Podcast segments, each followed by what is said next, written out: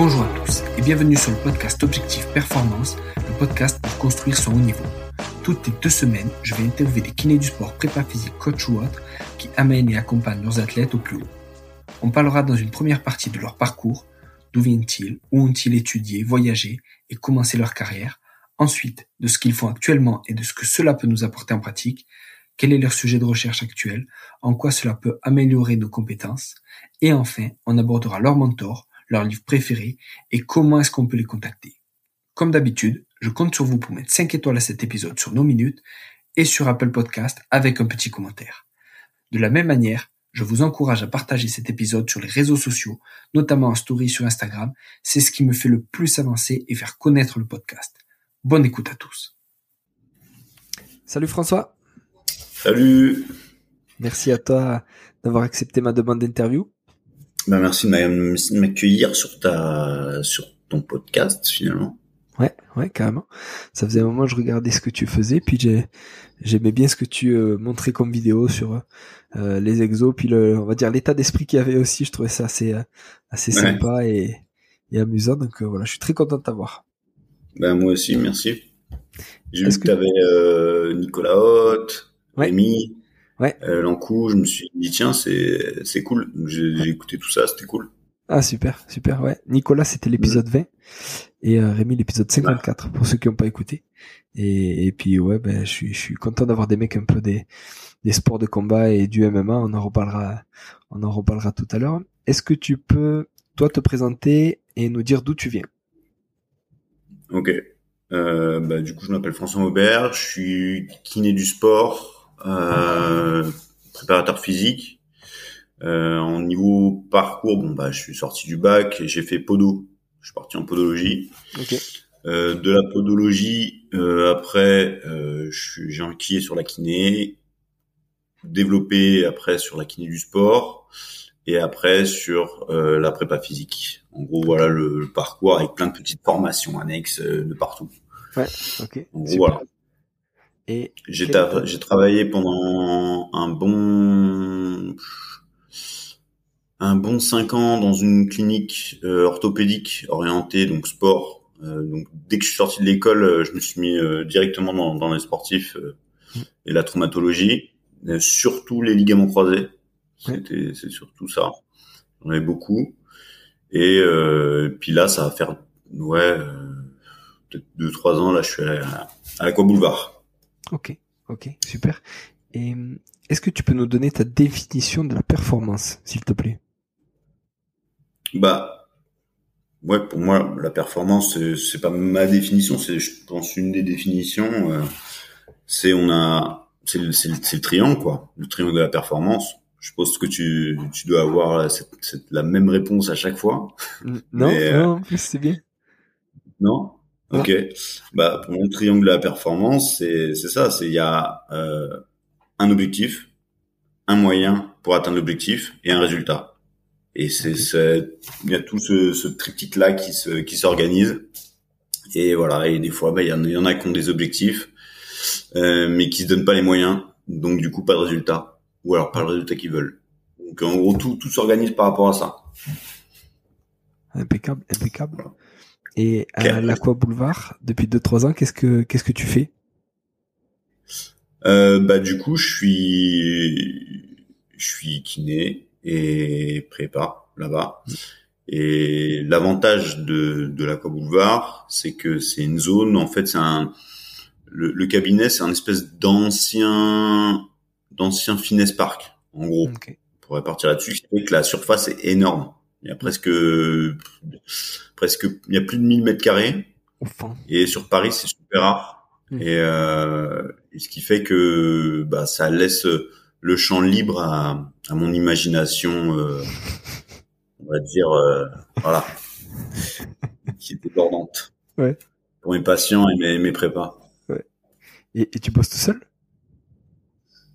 Euh, Non, il y a six autres kinés, six autres kinés, mais bon, on se croise très peu étant donné que la surface est tellement grande et tout le monde travaille pas en même temps.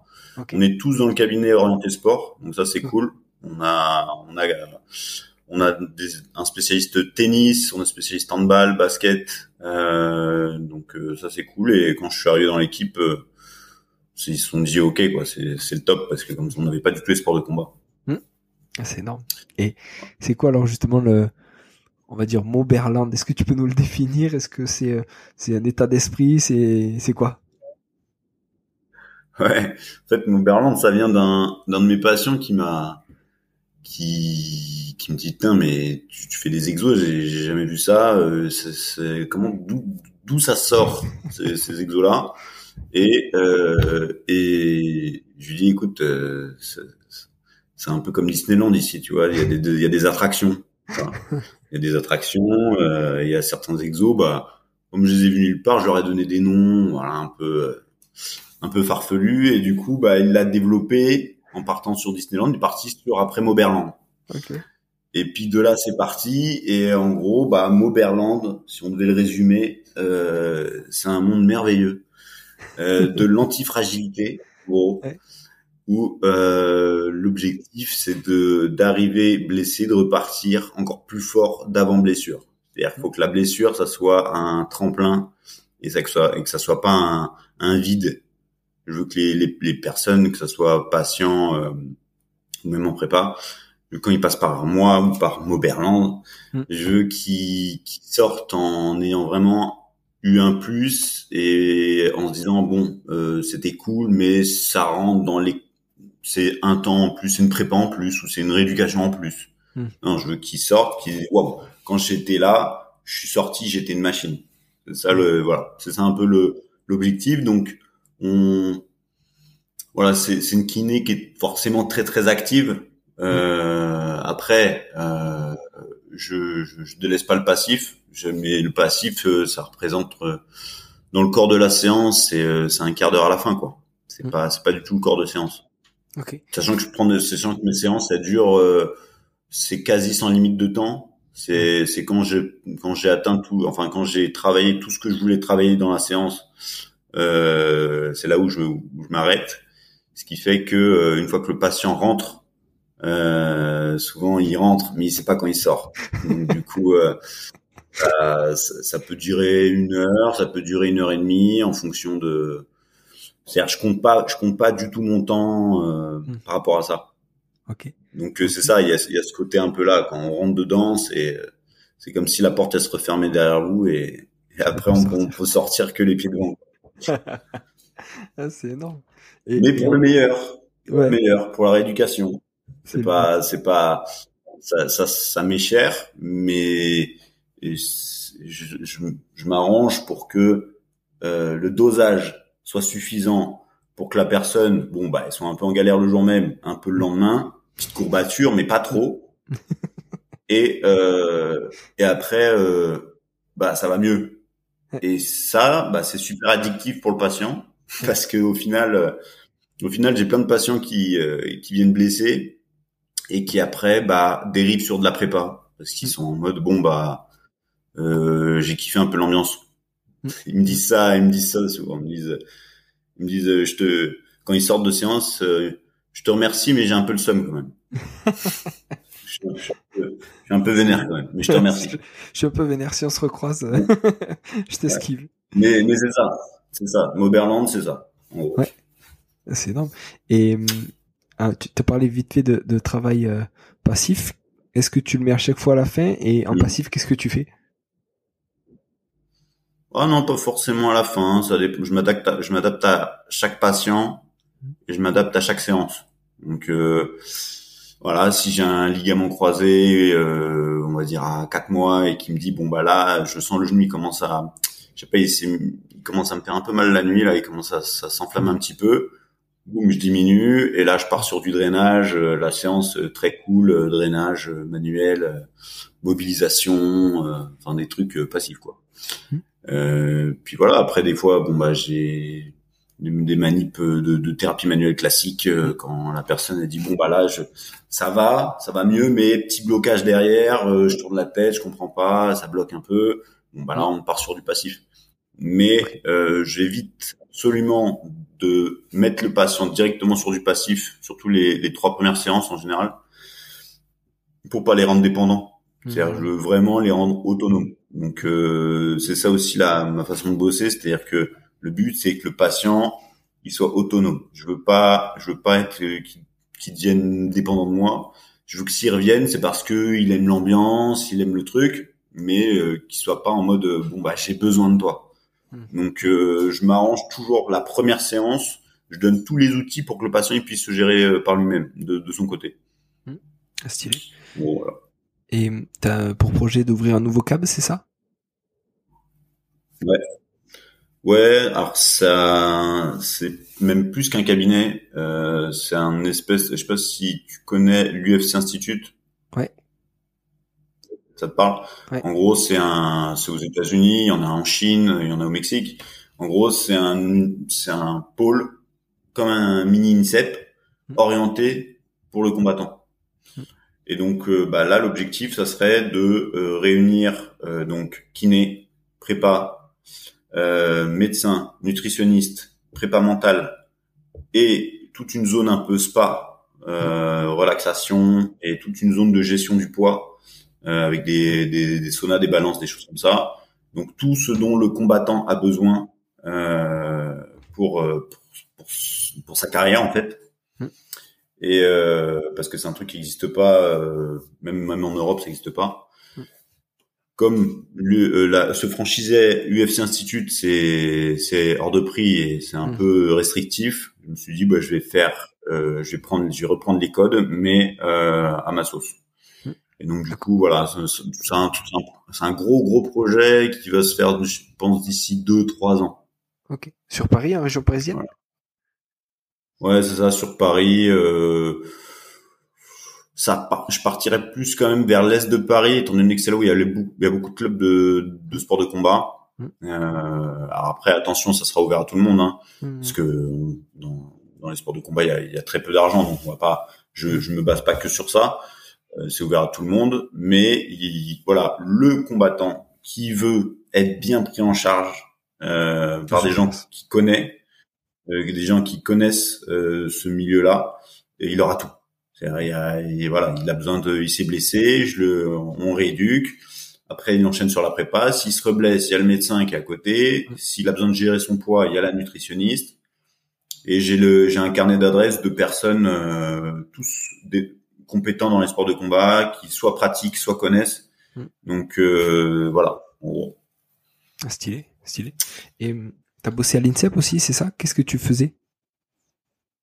Euh, ouais, je bosse encore à l'INSEP. En gros, je j'ai géré le, enfin j'ai géré, Euh, j'ai bossé pour le pôle euh, de récupération à l'INSEP. Euh, donc tout ce qui est cryo, euh, euh, massage de récup, euh, voilà tout ça. Et là maintenant, je bosse avec le pôle haltérophilie.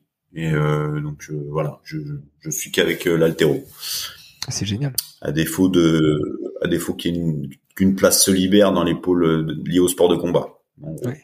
Ok, ok. Et Parce est-ce qu'à que, tu l'I- à trouves des... l'INSEP, on choisit pas trop où on va. et est-ce que tu trouves des transferts entre l'haltéro et les sports de combat?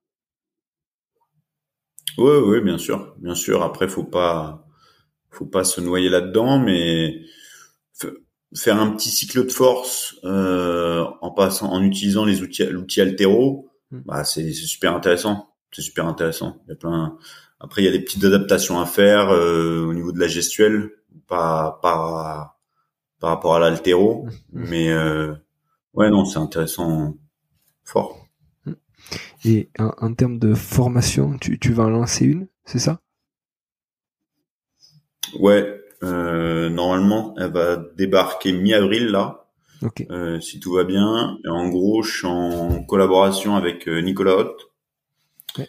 et un et un pré- et un médecin.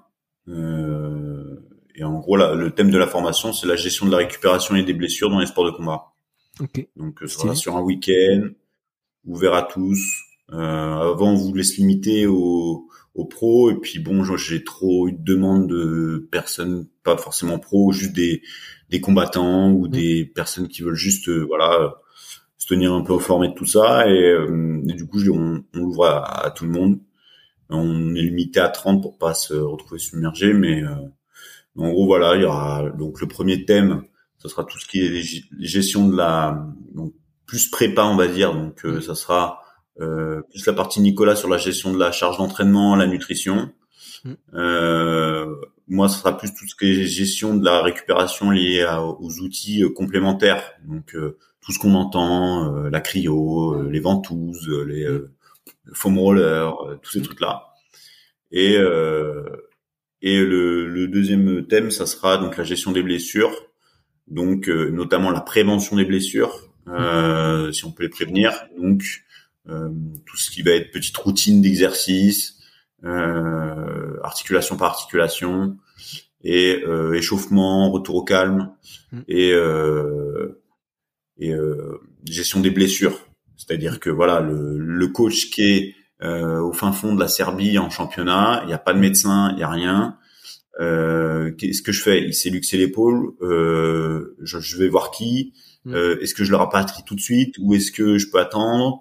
Euh, Voilà. Donc essayer de déterminer les critères de gravité pour réorienter au mieux. Donc c'est pas pour transformer les coachs en médecins, mm-hmm. c'est juste pour pour pas empirer le trauma en gros. Mm. Ouais, voilà. C'est une formation qu'on a c'est une formation qu'on a mis en, en, place euh, Nicolas et moi parce que pareil trop trop de demandes, trop toujours les mêmes questions qui reviennent. Donc on s'est dit vas-y on va faire une formation mm. en présentiel.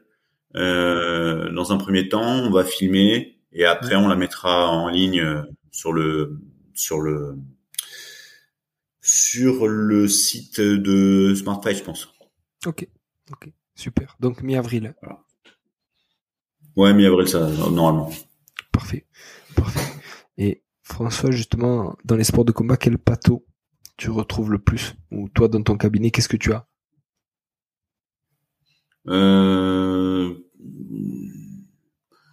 On va dire euh... ligament croisé, ménisque. Euh... J'ai beaucoup aussi de fractures clavicule, luxation clavicule enfin, luxation acromioclaviculaire, luxation d'épaule, ouais, luxation d'épaule, euh, toutes les NCB liées au, voilà, tous les problèmes au niveau cervical, euh, entorse de cheville, et voilà. En gros, c'est le gros du, le gros de la patientèle, euh, c'est ça, euh, lié au sport de combat.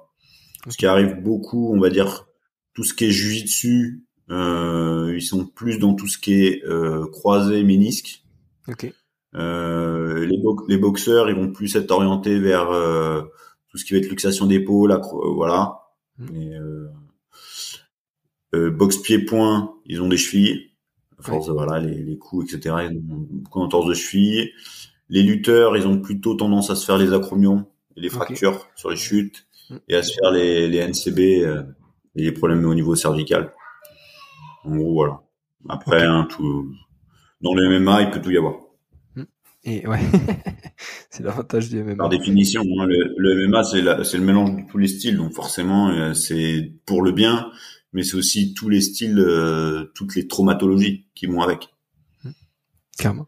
Et du coup, comment tu adaptes, on va dire, ta rééducation en fonction de la pato et en fonction du sport? Tu vois, on a parlé de, de JJB, hmm. de boxe pied-point ou quoi comment tu arrives à le garder un peu dans son, euh, on va dire, dans sa spécificité par rapport à sa rééduque hmm. Bah, au niveau euh, aigu, ah, bah, il n'y a pas de spécificité. On est, on est de, tous des humains, quel que soit le sport pratiqué, ça reste un humain. Donc il n'y a pas trop de spécificité par rapport à ça, à part euh, bah, le freiner, parce que je sais, je connais son activité, je sais ce qui l'attend, et donc je peux lui dire tu vas reprendre dans tel euh, mois euh, voilà avec une blessure comme ça tu vas reprendre dans tel mois euh, le JJB hmm. ou tu vas reprendre dans tel mois la boxe mais la boxe va falloir que tu l'adaptes va falloir que tu fasses plus une boxe proche de Mike Tyson c'est-à-dire avec des déplacements très très très lourds voilà pas dire que Mike Tyson est lourd mais dans le sens des déplacements qui sont pas très violents euh, que Mohamed Ali qui court partout quoi. Hmm. Donc euh, voilà, c'est c'est par rapport à ça où la spécificité en aigu où la spécificité, se fait. Après, euh, bah plus on se rapproche de la fin de la rééducation et là, bah forcément, plus les exercices s'orientent vers vers euh, bah, ce qui les ce qui les attend quoi. Donc euh, bah, par exemple pour le pour le JB, euh, bah, c'est par exemple là, un, un, un mec qui a du qui s'est fait des, des ménisques. Il va falloir qu'on retrouve la génération de force dans une flexion maximum de genoux. Mm, mm. Euh, ils sont beaucoup à genoux, on met beaucoup de pression sur leurs genoux pour passer des gardes, etc. Mm. Euh, pour les amener au sol, etc. Il y a, il y a cette, cette, action de piquer le genou vers l'avant, donc ils doivent pouvoir générer de la force avec une flexion de genou vraiment proche, de, vraiment collé collé. Mm. Donc euh, ça c'est c'est un peu le quand quand quelqu'un s'est fait les ménisques ou les croisés, c'est voilà, c'est quelque chose que un kiné classique irait pas forcément aller chercher en mm. mode euh, on va pas les ça sert à rien en fait dans la vie de tous les jours. Enfin il y a un intérêt mais euh, pas c'est pas très grave. Le, temps va faire son œuvre et il va récupérer petit à petit sa flexion et voilà. Mais là, non, moi, dans mon cas, c'est euh, il veut sortir de ma réduc, il, il retourne sur le tatami en fait. Et il retourne sur le tatami et en fait, le retour sur le tatami, c'est un outil pour moi. C'est-à-dire après, il me fait un retour, il me dit, écoute, euh, ça va, mais quand je passe la garde sur cet angle-là, bah, je me sens trop limité ou j'ai des appréhensions. Et, euh, et à ce moment-là, ok, euh, bah, j'adapte mon travail par rapport à ça. L'avantage, c'est comme j'ai beaucoup de combattants, bah, je les fais combattre les uns et les autres. C'est-à-dire que les, les, les patients, euh, voilà. Et, et comme j'ai des stagiaires qui aussi se, savent se battre, du coup, je les fais tourner avec les stagiaires. Ouais. Mais euh, voilà, ciblé sur les déficits euh, du patient. Mm. Et voilà, le, le côté appréhension comment faire lever l'appréhension du patient par rapport à son genou euh, si on connaît pas JB c'est mm. impossible c'est on dans, dans le foot c'est quelque chose qui est connu mm. On est on, on, est vachement formé là-dessus dans les sports co et tout mais euh, JB si on pratique pas impossible. La plupart du temps euh, on parle de JB un médecin il va parler il va il va dans sa tête ça va être judo. Alors, ça a rien à voir. Mm. je parle du JB c'est la même chose pour la boxe hein. Et est-ce que tu retrouves des, tu vois, on parle du JJB, est-ce que tu as des blessures, on va dire, typiques à cause des clés ou des fois je te vois mettre des trucs là-dessus où tu vois un combat et où le mec en fait s'arrête pas et va jusqu'à péter euh, son adversaire quoi. Et donc est-ce que tu retrouves des trucs comme ça? Et ouais. parler aussi d'appréhension, comment tu le gères après sur un, combattant qui est blessé à cause de ça? Bah c'est ça, les, types de blessures. Euh oui, c'est lié aux clés, hein, le principe du jiu-jitsu en l'occurrence. Après, c'est dans tous les sports de préhension euh, mm. à clé, donc euh, grappling, jiu-jitsu, euh, judo, etc. Dans tous ces sports-là, le but quand même, c'est de faire, de soumettre son adversaire en lui faisant une entorse. Concrètement, c'est ça, ou en lui luxant une articulation. Donc, quand on explique ça à certains médecins, ils disent mais pourquoi en fait, Pourquoi vous Je comprends pas. Pourquoi vous faites ce sport? C'est c'est quoi l'intérêt en fait? Donc bon, mais euh, donc forcément, si on rajoute à ça un petit peu d'ego humain et un petit peu euh, d'agressivité, euh, voire un petit, des petits soupçons de produits dopants, euh, on va pas se mentir. Mm. Euh, bah des fois, qu'est-ce qui se passe? Bah le mec tape pas ou non non je lâche pas mm. euh, parce que bon, en compétition de grappling, il y a un truc qui est quand même euh, quand j'ai quand j'ai vu ça, j'ai halluciné en gros, s'il y a deux adversaires, ils sont égaux. Hmm. Il y en a un des deux, euh, il lance pile ou face. Il y en a un des deux qui se met dans une position défavorable par rapport à une clé. Donc voilà, clé de bras par exemple. L'autre, il est position favorable et l'autre qui est en position favorable a 10 secondes pour faire soumettre l'autre. Oh putain. Donc qu'est-ce qui se passe? Bah, Le gars, il joue son combat. Mais il tape pas. Il tape pas. Il y a 10 secondes. Il a juste à tenir 10 secondes il tape pas, il arrache, il tient. Bah, forcément, il se retrouve avec des, des trucs qui sautent, des luxations, des. Donc voilà. Donc, euh, est-ce qu'il y a une traumatologie spécifique dessus dans mon cabinet C'est beaucoup euh, ménisque euh, croisé, euh, voilà, beaucoup ça, cervical mmh. sur les NCB liés aux étranglements et puis aux mmh. appuis avec la tête. comment après je lève l'appréhension? Mmh. Bah, c'est comme je disais, euh, soit je fais tourner les combattants entre eux, mmh. euh, mais dans le cadre médical. C'est-à-dire, voilà, c'est, je lui dis, toi, tu vas te mettre dans cette position-là, et mmh. toi, tu vas te mettre dans cette position-là, et tu vas l'empêcher, voilà, mmh. doucement, c'est ça. Et puis j'encadre, je ne laisse pas tout seul. Soit je le fais tourner avec des stagiaires, ou au stagiaire, je lui dis, voilà, il faut que tu lui fasses travailler, ça. Voilà, c'est dans un cadre complètement sécurisé, mais face à des personnes qui connaissent. Et donc, du coup, ben, on lève petit à petit les appréhensions comme ça. En gros, voilà comment je gère. Ça doit être un, sacré challenge parce que, entre guillemets, ça doit progresser vite au début. Et après, quand tu dois être dans des amplitudes extrêmes qui doivent te rappeler le, mouvement euh, euh, qui t'a fracassé, qui t'a fait faire je sais pas combien de semaines chez Montberland, là, tu vois, euh, dans ta tête, ça doit bien, bien travailler quand même. C'est ça. Mm. C'est ouf. Ah ouais, bah c'est, c'est ça, hein, c'est, c'est pour ça que on est obligé de, de, de remettre le, le personne dans le rouge. Et j'ai développé euh, des renforcements spécifiques à certaines clés aussi. Mm. Ah, ça c'est balèze aussi. Mm. Et Donc euh, les, personnes, forcément, quand quand ils quand ils apprennent à quand ils apprennent à générer de la force dans une amplitude extrême, bah, quand ça arrive, ils gèrent quoi. Et tu nous parles alors justement de prévention euh, spécifique pour les clés. Comment tu fais? Est-ce que tu fais de l'isométrie sur des amplitudes extrême ou comment tu hmm. bosses?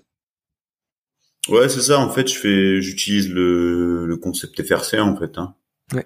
Le FRC, euh, bon, c'est la version américaine euh, d'un de la vieille version française du contracteur lâché, mais euh, mais en gros, ouais, c'est ça. C'est générer. On sait très bien qu'en générant de la force euh, dans le dans le dans l'amplitude extrême, automatiquement le niveau de confiance il va jouer aussi, quoi carrément. Et... Donc, euh, donc voilà. En gros, euh, ce que je fais et euh, et puis faire tourner euh, avec avec les autres aussi, ça aide à lever pas mal de pas mal d'appréhension. Ouais, ouais, parce que tu reprends confiance du coup. Bah c'est ça, il reprend confiance, il voit qu'il a de la force. comme j'ai la j'ai la chance d'avoir plusieurs gabarits différents, bah, je peux le faire tourner avec des gros. Et euh, il se dit, bah ouais, dis donc, j'arrive à, j'arrive à tenir, euh, même sur ça, ok, top. Donc, voilà. Top. Et sur les soins de récup, euh, quand tu participes, alors tu participes régulièrement au championnat du monde de MMA, tu t'occupes aussi du Muay Thai. Comment, quels soins de récup tu fais entre les combats? Ouais, bah je bosse ouais pour pas, pas pour pas mal de fédés là. Je bosse pour euh, box Thai, enfin Muay Thai, kick, boxing, MMA et grappling. Et euh, ça fait les championnats d'Europe et du monde à chaque fois. Hmm. Et là, bah je pars euh, semaine prochaine pour le Monténégro avec la boxe anglaise. Ah, énorme. Et en, et en gros, la gestion de la récupération, elle dépend un euh, la discipline, elle dépend du lieu euh, où on est, euh, donc elle va dépendre de tout ça.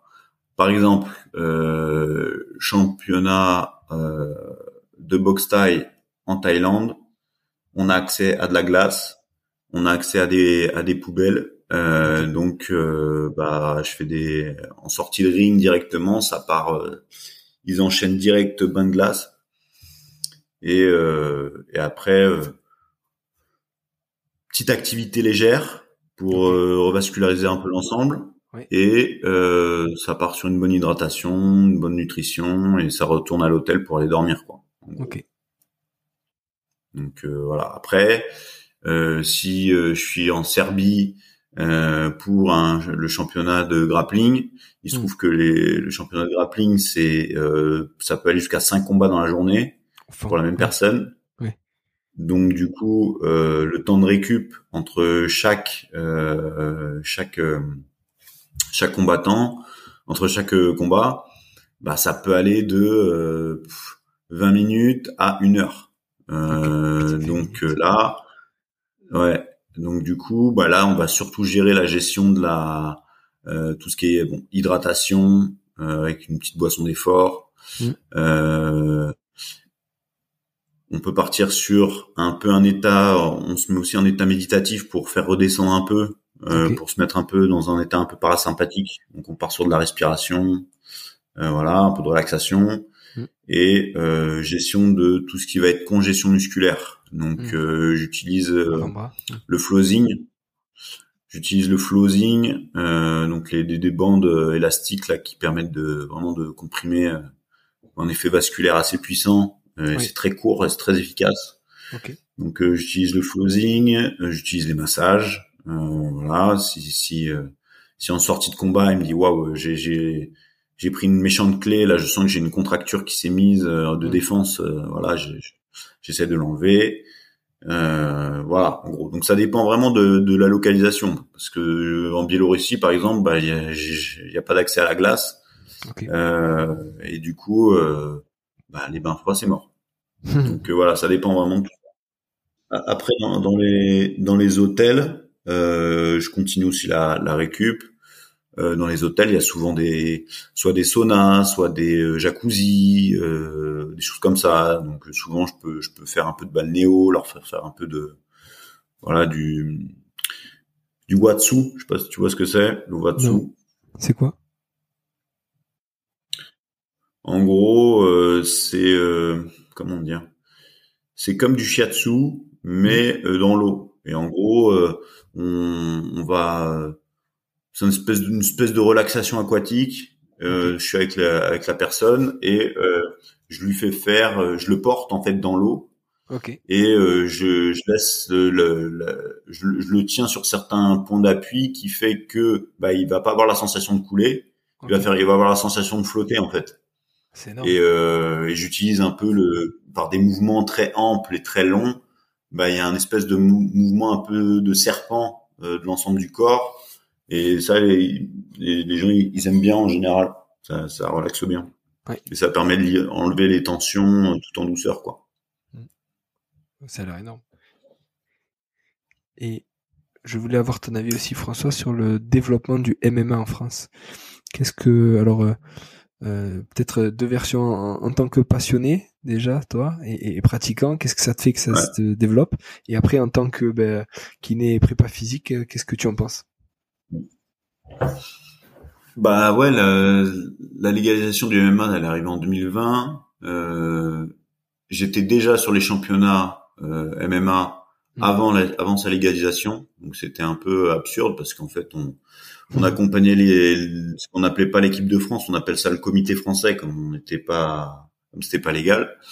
Et on allait, euh, on allait faire des championnats et on faisait des médailles euh, dans mmh. le, dans le dans le comment dire le le secret le plus total. Et euh, et il y avait un, un, niveau énorme et pourtant bah on était on était déjà là-bas et c'était déjà très bien structuré. Après le MMA c'est légalisé donc ça c'est cool parce que là on va commencer à avoir des financements mm. pour payer le staff et un encadrement euh, bah, de qualité euh, avec la fédé de boxe, euh, c'est elle qui, qui chapeaute euh, ça encore. Mm. Donc donc ouais non c'est c'est top que le que les MMA se légalise et et surtout bah ça a ouvert la porte aux événements pro en France mm. de qualité et ça ça c'est cool quoi c'est cool on était le dernier pays à être à la ramasse. Donc euh, c'est cool que là on soit on soit mis d'écart là-dessus. Et, euh, et ouais non c'est top, c'est top parce que forcément bah moi ça me draine une population qui m'intéresse, euh, ça ouvre le MMA aux pros, mais ça ouvre le MMA aux amateurs aussi. Et, euh, et ça me draine une population en prépa physique qui m'intéresse. Euh, je vais pas dire euh, que ça me draine une population de patients, mais c'est un hmm. peu vrai aussi, oui. forcément. Donc, euh, les amateurs, ils ont, ils voient l'UFC à la télé, ils se disent tiens, je vais faire pareil. Euh, ils, ils, se mettent, ils se mettent des entraînements de l'espace, euh, et bien sûr avec aucune gestion, aucune gestion de la charge d'entraînement, donc forcément ça se blesse.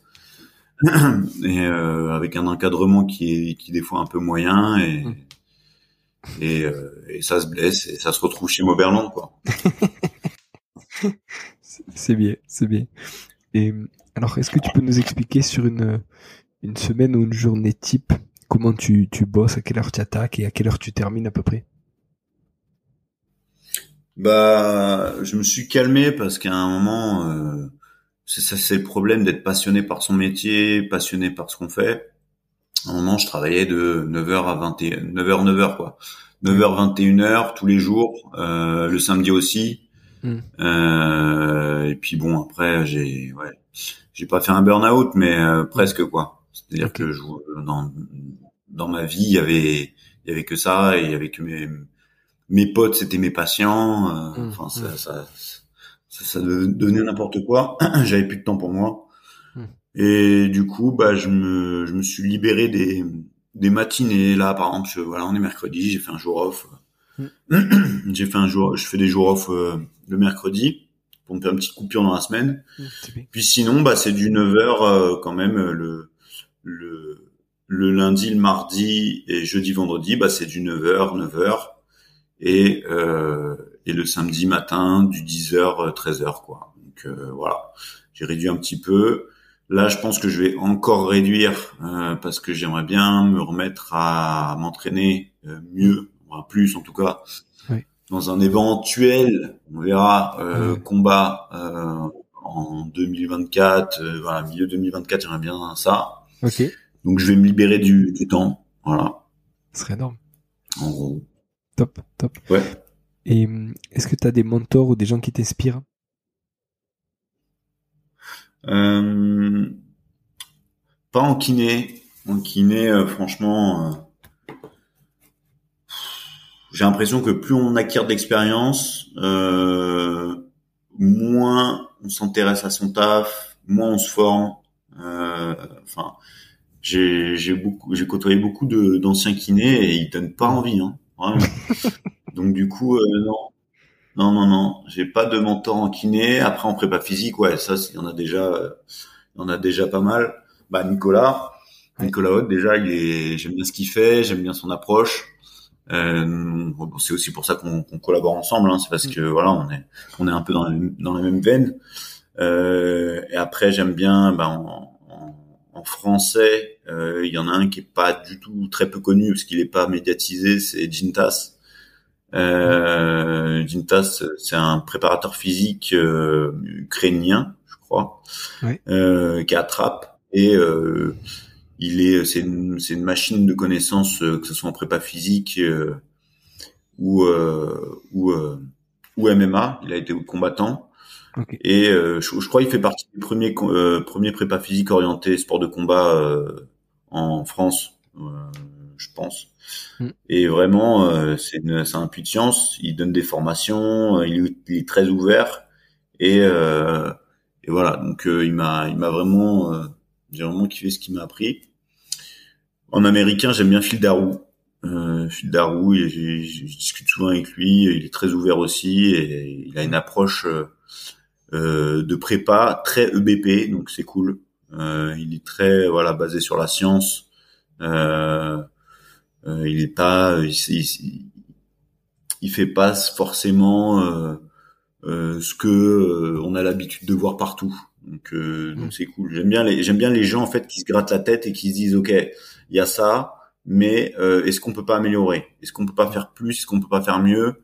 Est-ce qu'on peut pas faire avec autre chose? Voilà, ceux qui rentrent dans les codes et qui font euh, finalement ce que tout le monde fait, ça me voilà, je me dis ouais ok et Mhm. donc voilà. Top, top. Et comme livre, euh, des livres qui t'ont marqué en, en prépa, en kiné ou, ou autre, qu'est-ce que tu as? Bah, en livre, euh, en livre, il y a les deux, les deux livres là qui qui, qui sortent un peu, euh, qui, qui viennent de sortir et qui, franchement, c'est c'est euh, c'est du c'est un du gros level. Mm. C'est chez Fort Trainer. Il y a bah, l'encyclopédie de la préparation physique. Euh, qui est en, en fait une traduction d'un livre de la National Strength and Conditioning Association qui est euh, qui est vraiment un bah c'est Ouais. le c'est en gros c'est l'école de la prépa physique mondiale Ouais. Et euh, ils ont cette cette cette, euh, cette école euh, a sorti un bouquin et euh, Fort Trainer l'a l'a fait traduire euh, et bon bah c'est une mine d'or euh, d'informations euh, qui touche tout euh, de A à Z euh, Mm. euh, sur euh, que ça soit la récupération ou euh, la l'entraînement à proprement parler. Après, en deuxième bouquin, pareil chez Fort Trainer que que j'ai bien apprécié, c'est euh, la force de la science au terrain euh, de euh, alors l'auteur euh, pareil ça a été une traduction hein, d'un livre qui existe déjà mais qui est vraiment une, une bible pour pour tout ce qui est toutes les personnes qui sont intéressées par le développement de la force, de l'hypertrophie, mm. tout ce qui touche autour du muscle en fait. C'est un mélange de science et de, et de prépa physique euh, de terrain, donc c'est c'est vraiment cool. Et l'auteur c'est euh, c'est des noms à coucher dehors. Euh, Zatsiorsky et Kramer et Fry. Voilà, Kramer, Fry et voilà, ça c'est euh, pour moi c'est vraiment moi à chaque fois on me demande quel bouquin prendre. Euh, vraiment ces deux bouquins là, c'est euh, pour que ça soit un kiné ou un prépa, c'est la base. C'est vraiment la base quoi. Top top. Et François, alors si les gens qui nous écoutent, ils veulent te contacter ou venir à Moberland, où c'est qu'on peut, par quel biais on peut le faire? Bah, le, le, il y a le, il y a Doctolib, hein, tout simplement, euh, par Doctolib. Après, euh, il y a mon Insta, euh, il y a mon Insta, donc François euh, tiré du bas Maubert, M A U R T, et voilà, je réponds, je assez rapidement j'ai pas trop de, je suis pas trop, euh, je suis pas trop trop sur euh, plein de réseaux différents. Je préfère me limiter à voilà, Doctolib, Insta, c'est c'est suffisant. Ok, ok, top. François, merci beaucoup. Bah merci à toi de, de me donner la parole. Avec plaisir, avec plaisir. À la prochaine. Ça marche. Salut. Salut. Voilà. Merci d'être allé au bout de cet épisode, j'espère que vous êtes régalé autant que moi. Si vous voulez m'aider, le mieux est de partager cet épisode au plus grand nombre. Parlez entre vous, débriefez-le que ce soit en live ou sur les réseaux. Qu'en avez-vous retenu? En quoi cet épisode peut vous aider à construire votre haut niveau? N'hésitez pas non plus à me faire un retour ou à me proposer des personnes à interviewer, je répondrai avec plaisir. À très bientôt pour un nouvel épisode.